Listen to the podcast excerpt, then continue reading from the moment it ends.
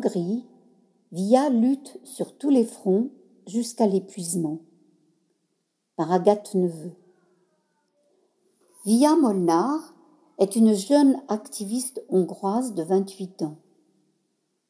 Emmenée en manifestation à 15 ans par sa mère, elle a depuis été de toutes les luttes, étudiante, sociale, démocratique, féministe, quitte à se mettre dans l'illégalité.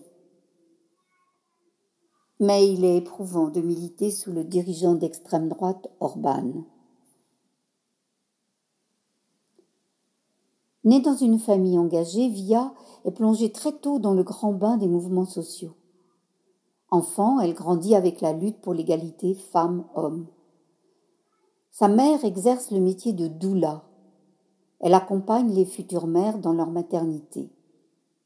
En 2010, lorsque la jeune fille a 15 ans, une affaire éclate autour de la sage-femme et obstétricienne hongroise Agnès Géreb, pionnière de l'accouchement à la maison et militante contre les violences obstétricales. Cette sage-femme a contribué à faire évoluer les pratiques des maternités hongroises en permettant notamment aux pères d'être présents lors de l'accouchement. Mais ces pratiques dérangent. En 2010, quelques mois après l'arrivée au pouvoir du parti conservateur Fidesz, Agnès Géreb est placée en détention préventive par la justice hongroise. De nombreux rassemblements de soutien s'organisent alors dans tout le pays. La mère de Via descend dans la rue pour manifester et emmène sa fille. Un grand mouvement féministe naît de cette affaire. De ses yeux d'adolescente, Via prend conscience de l'injustice. Elle est particulièrement marquée par la manière dont Agnès Géreb est traitée en prison. Considérée comme une terroriste, la sage-femme subit de nombreuses violences. J'ai réalisé, dit-elle, pour la première fois le pouvoir qu'avait l'État. Cet événement a montré comment le gouvernement utilise son hégémonie pour réprimer celles et ceux qui expriment leur avis et pensent différemment. En 2012, Via a 17 ans.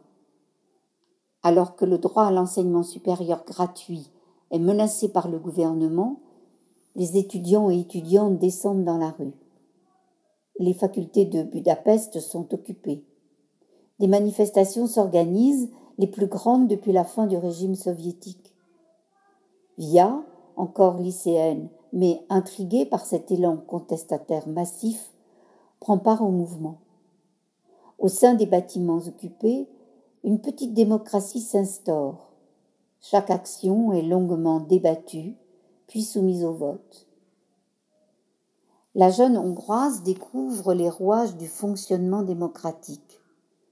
Pour la première fois, elle prend la parole, exprime son opinion et surtout ne doute pas de sa légitimité.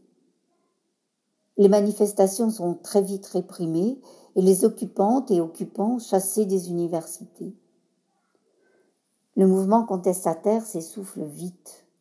Cette expérience marque tout de même un tournant dans le parcours militant de VIA, qui restera très proche du réseau étudiant. Après avoir hésité sur le choix de ses études, VIA opte en 2018 pour la sociologie. Cette discipline, très connotée à gauche politiquement, n'est pas perçue d'un bon œil par une partie de son entourage. Ah, tu vas maintenant faire partie de ceux qui aident plus les migrants que les Hongrois, commente un ami de son père.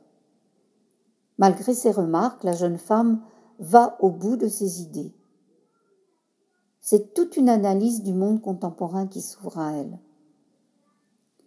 En même temps qu'elle s'inscrit à la fac, Via adhère au groupe étudiant Fraternity qui coordonnait les manifestations pour l'éducation supérieure gratuite en 2012. Outre les cours sur les oppressions et discrimination au Collège des hautes études en sciences sociales, elle participe à des groupes de réflexion, prend part au processus démocratique du collectif. Bref, cette expérience est intense.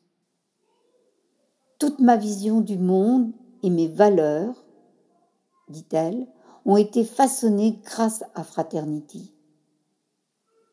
Cette expérience est une véritable révolution intellectuelle. La jeune activiste finit à la tête de ce mouvement et le quitte en 2022, épuisée par les débats interminables. Parallèlement à ses études et son engagement au sein de Fraternity, Villa rejoint en 2018 l'association féministe NAN 1. En tant que volontaire, elle anime des ateliers d'éducation à la vie affective et sexuelle auprès d'enfants et d'adolescents et adolescentes alors que les jeunes de son entourage s'investissent pour la protection de l'environnement, les droits des personnes LGBT, Via choisit, elle, le droit des femmes. Car, entre guillemets, c'est la plus vieille oppression et qu'on est loin d'en voir le bout. L'éducation sexuelle dans les écoles est une pratique aujourd'hui interdite en Hongrie. Les volontaires de NAN enfreignent la loi, convaincus de l'urgente nécessité d'aborder avec les enfants et adolescents les notions de consentement, d'égalité, de pouvoir d'agir. Comment se comporter dans la société de manière non oppressive?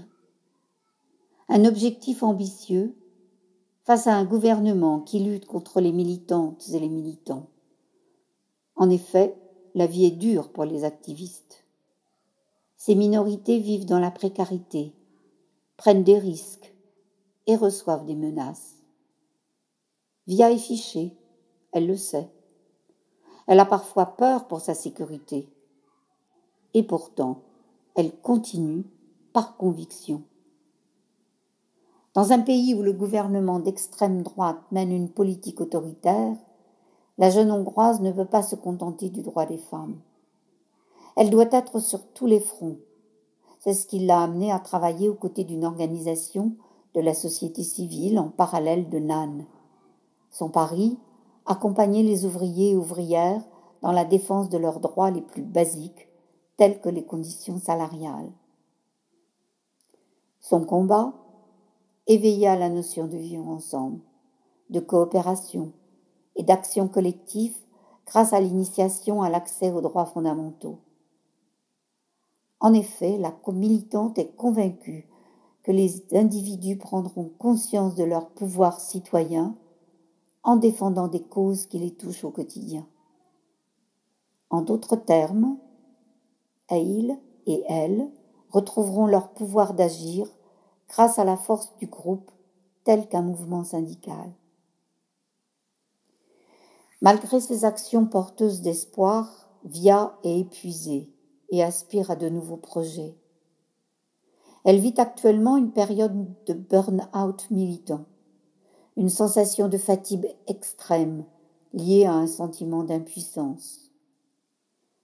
Pendant ses années d'engagement à Nan, où elle a été volontaire puis salariée, la jeune femme a vécu dans la précarité. Son emploi pourrait disparaître par manque de financement de la structure.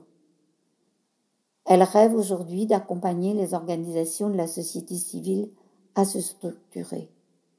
Désormais, elle souhaite agir à l'échelle macro pour que son expérience nourrisse d'autres mouvements en création.